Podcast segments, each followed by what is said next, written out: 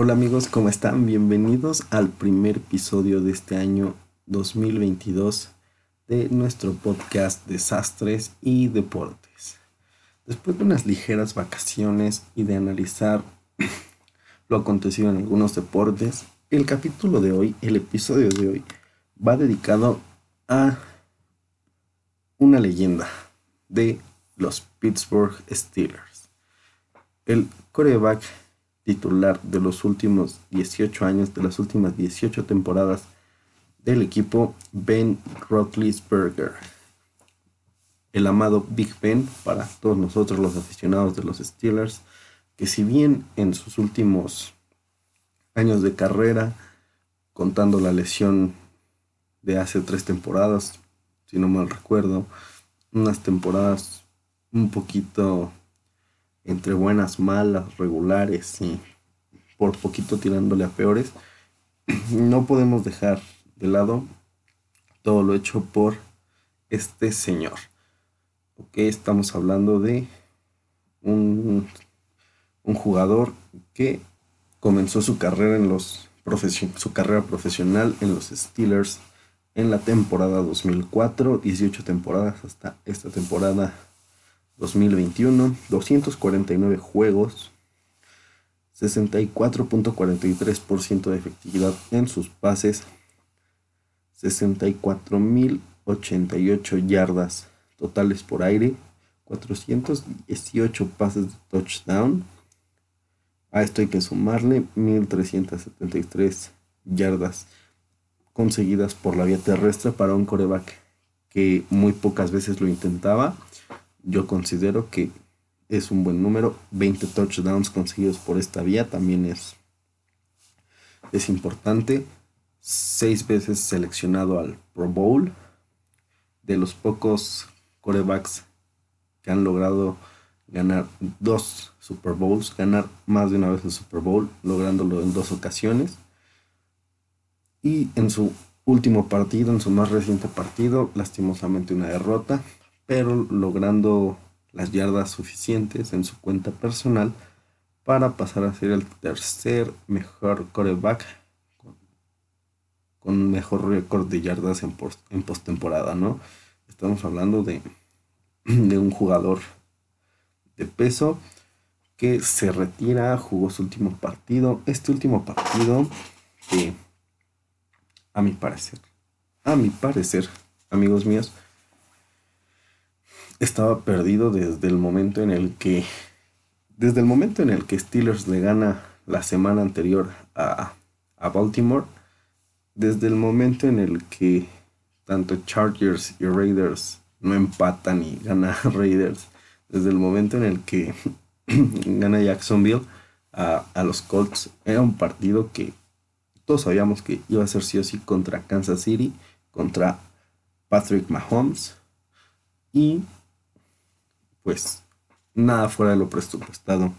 Tenemos en estadísticas de este partido para ambos corebacks a Mahomes con 30 intentos completados de 39, 404 yardas totales por la vía aérea, 5 pases de touchdown completados y una intercepción. Y por el otro lado, Ben Roethlisberger con 29 de 44 completados, que ahorita hablaremos un poquito de ese dato, porque ese dato pudo ser un poquito más alto, esa estadística pudo ser un poquito más alta, pero las manos de los receptores de los Steelers no contribuyeron mucho a que esto sucediera. Seguimos con las estadísticas, 215 yardas por parte del Big Ben, dos pases de touchdown completados y ninguna intercepción. Ok, como ya lo mencioné ahorita, el papel que jugaron los, tanto los receptores de Kansas City como los receptores de Pittsburgh fue muy importante. ¿Por qué? Porque vamos a tomar en cuenta del lado de Pittsburgh a tres jugadores. A Deontay Johnson, a Juju Smith-Schuster y a James Washington. Mientras que por el lado de, de los Chiefs de Kansas City tomaremos a todopoderoso número 87, Travis Kelsey, y a Tariq Hill, ¿ok? Ahora, ¿Por qué estos? Porque son los que en número de intercepciones, o al menos Kelsey y Hill con Johnson y Juju Smith, tienen el mismo número de recepciones. Pero ahora, vamos a los números, a lo importante, ¿ok? Empecemos con Jonte Johnson. Jonte Johnson tuvo en, su, en sus stats 5 recepciones completadas para un total de 34 yardas y un pase de touchdown conseguido. Ok, empezamos con Deontay Johnson porque fue un jugador que en este partido lo vimos más preocupado por evadir golpes, evitar contactos fuertes. Entonces, en lugar de voltear o de estar más pendiente de qué tipo de jugada o qué tipo de trayectoria debía de seguir para facilitarle las cosas a, al Big Ben, estaba más preocupado volteando a ver de, de, de, qué lado le iba a llegar el defensivo para evitar el menor contacto posible. Resultado de esto, varias ocasiones tenía pues la vía libre para hacer una recepción tranquila, cómoda y poder todavía después de completar la intercepción ganar más yardas ya con el balón en su poder y por el hecho de estar volteando, como digo, a ver otros lados o preocuparse por otras cosas y no concentrarse en lo que realmente tenía que hacer, ya cuando tenía el balón en las manos o le rebotaba o se le pasaba, no, no lo alcanzaba. Entonces, eh, ahí las estadísticas tan pobres en cuestión a, fácil pudieron haber sido otras tres recepciones y sin problema pudo haber conseguido al menos el doble de yardas, ¿no? El siguiente jugador que mencionamos de Pittsburgh es Juju Smith Schuster, que fue un jugador que sorprendió a propios y extraños porque venía regresando de, de, una lesión que tuvo a principios de temporada. Nadie lo veía como que con posibilidades de que fuera activado para este, este juego. Se, se pudo para su buena suerte pudo, jugarlo. Pero, mm, mm, ¿qué esperábamos nosotros de un jugador que venía de tantas semanas de inactividad? Ok, estuvo entrenando, estuvo todo, pero no es lo mismo estar entrenando, entrenando, entrenando, a traer ya como el rigor, ¿no? De, de algunos juegos de alta exigencia como lo fueron algunos de los Pittsburgh Steelers al final de esta temporada, ¿no? Juju Smith Schuster, mismo número de recepciones que, que Deontay Johnson, para un total de 26 yardas. Y ningún touchdown, ¿ok? Entonces, números demasiado pobres. No estaba completando sus trayectorias como debía de completarlas. Se cortaba muy rápido para poder recibir de alguna manera algún pase rápido del Big Ben.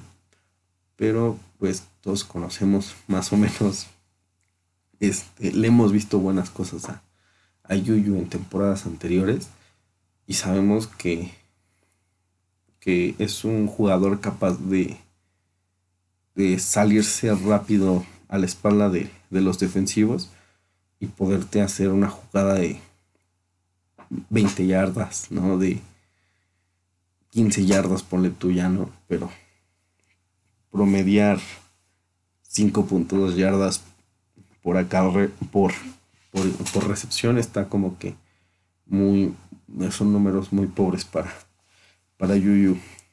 Y por el otro lado vemos a un jugador igual de, de Pittsburgh James Washington que con solo dos recepciones hizo 3 yardas más que Deontay Johnson y consiguió el mismo número de touchdowns entonces es así como de. Imagínate que tanto Dionte como Yuyu hubieran tenido el promedio de yardas que tuvo este Washington en sus, en sus, en sus acarreos. No estamos hablando que fueron 37 yardas en dos este, acarreos, eran 18.5 yardas. Que ese promedio lo hubiera tenido al menos alguno de los dos de, de entre Johnson y, y Yuyu estábamos hablando de un total de 92.5 yardas, ¿no? Que ya es una diferencia bastante considerable, ¿no? Eso con los jugadores que yo considero que más tendríamos que destacar en lo que es este del lado de Pittsburgh.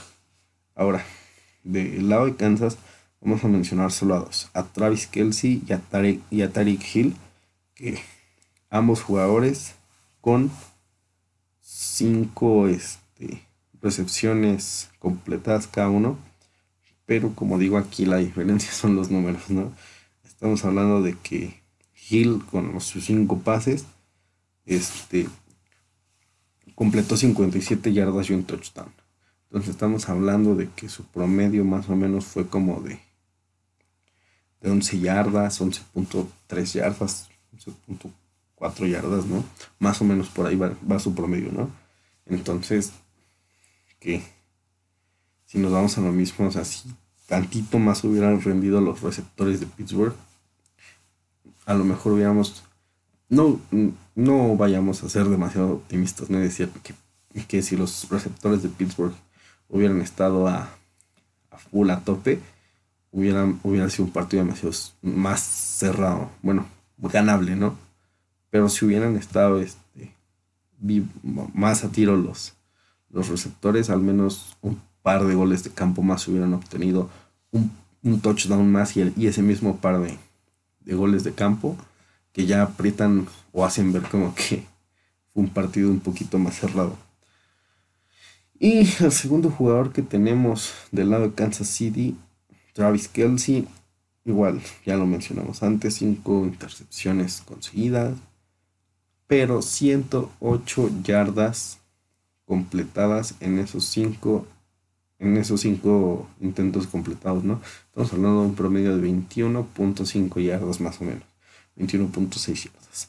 Entonces dices, ok, te consigo nada más un touchdown, pero es la diferencia, ¿no? Que, te marcan este tipo de jugadores que, que, por ejemplo, las primeras siete posesiones de Pittsburgh no, no pasaban de, de, de, de esa serie, no completaban al siguiente primero y diez. Mientras que en Kansas sí lo hacían. O sea, el, primer cuarto termina 0 a 0 por una gran defensa, una gran actuación defensiva de, de Pittsburgh.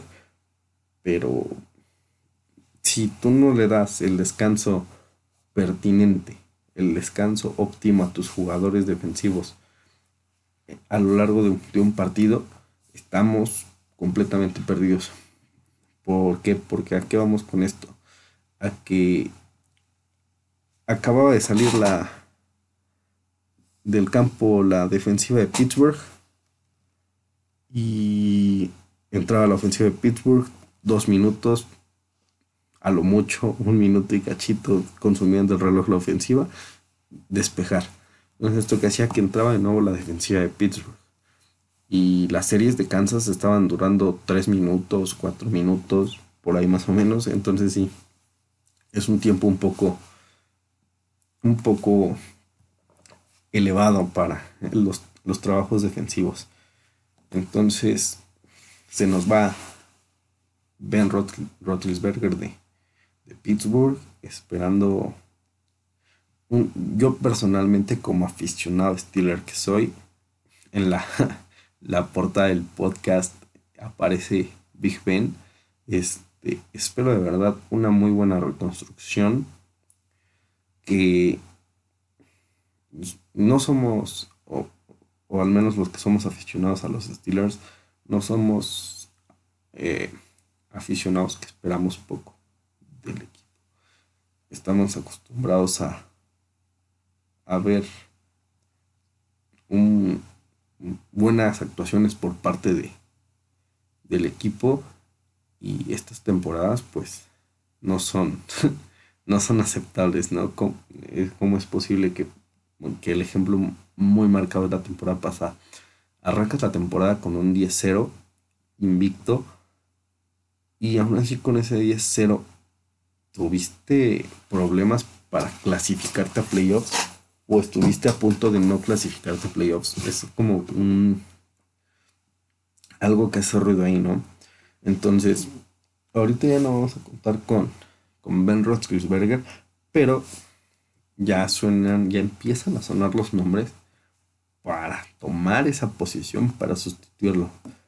el primero que salta a, a, sonar mucho para sustituir a, Ben es el ahorita coreback suplente de los Steelers, Mason Rudolph, mm, yo creo que lo que más le recordamos todos a, a Rudolph es, aquel partido contra, contra Cleveland, creo que fue contra los Browns, en el que se quiere agarrar a, a trancazos con. No me acuerdo cómo se apellidaba el otro, el jugador de, de Browns.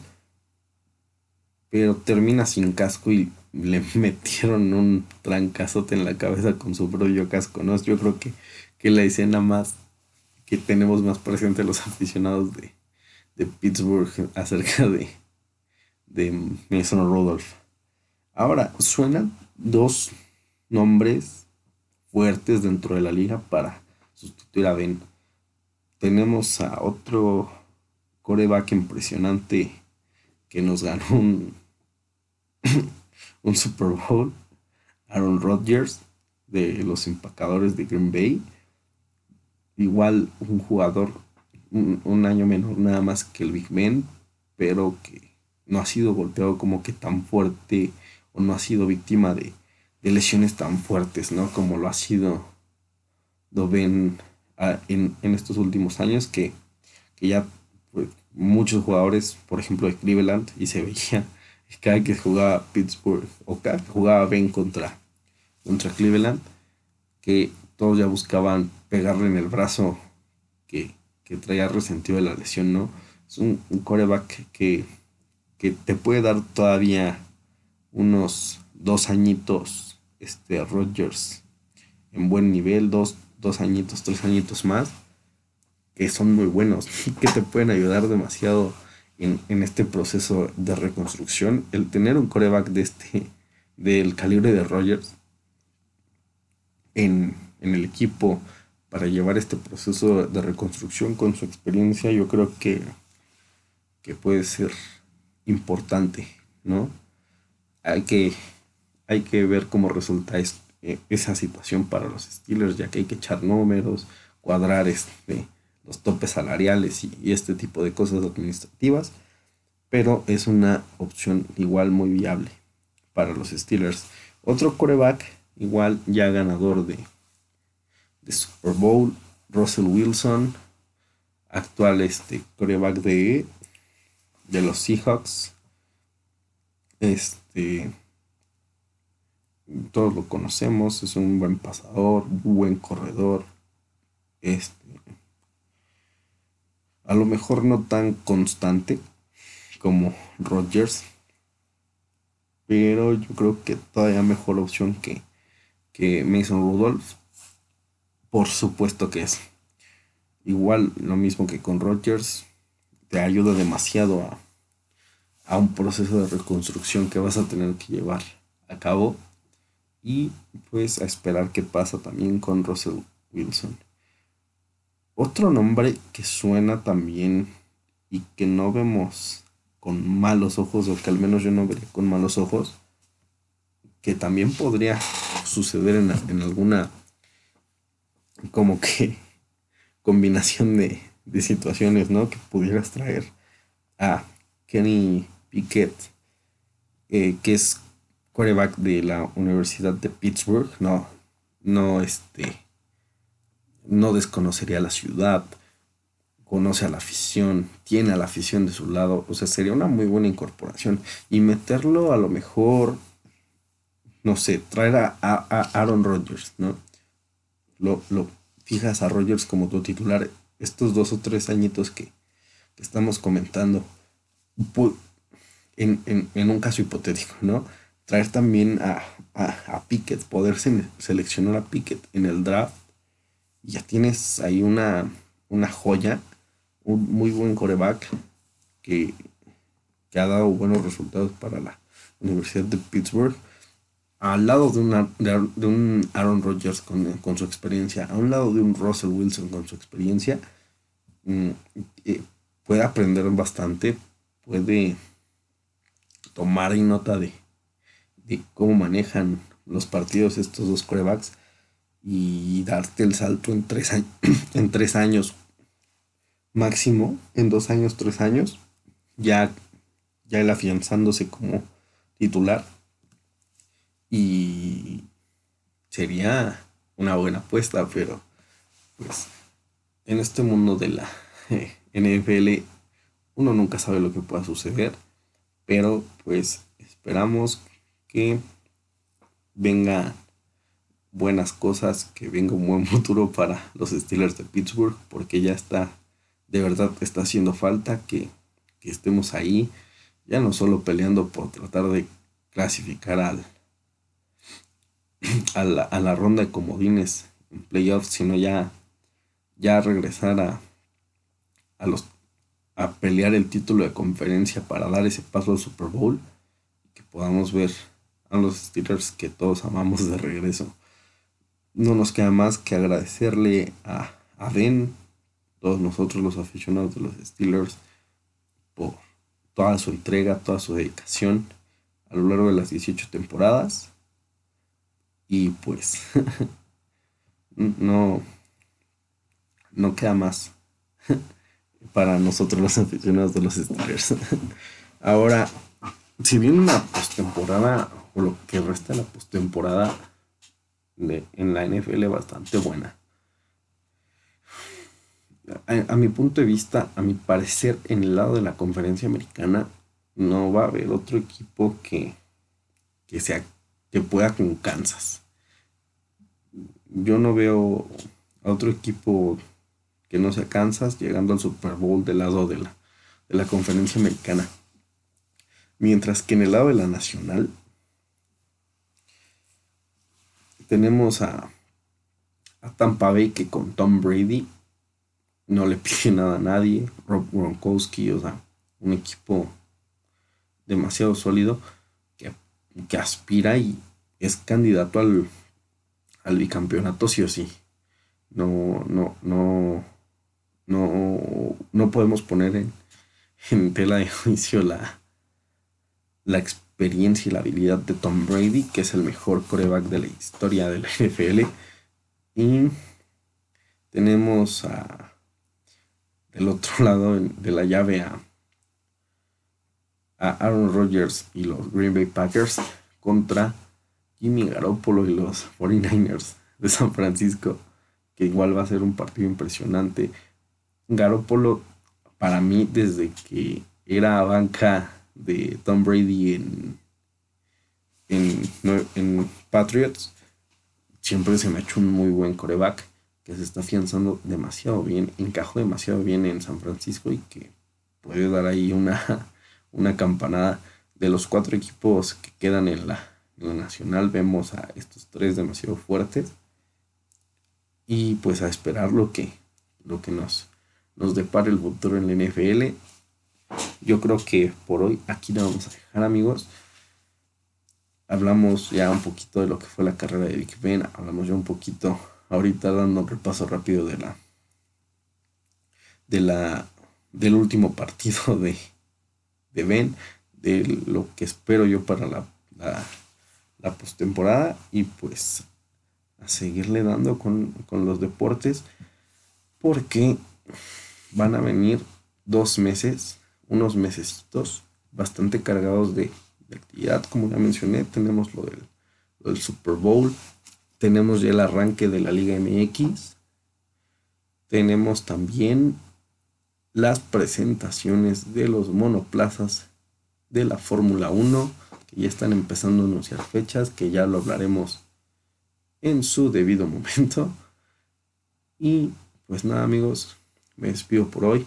Recuerden que pueden seguirme en mi Twitter en arroba carlosgtz301, en Instagram en arroba charlie-gtz0599 y pues hasta luego amigos.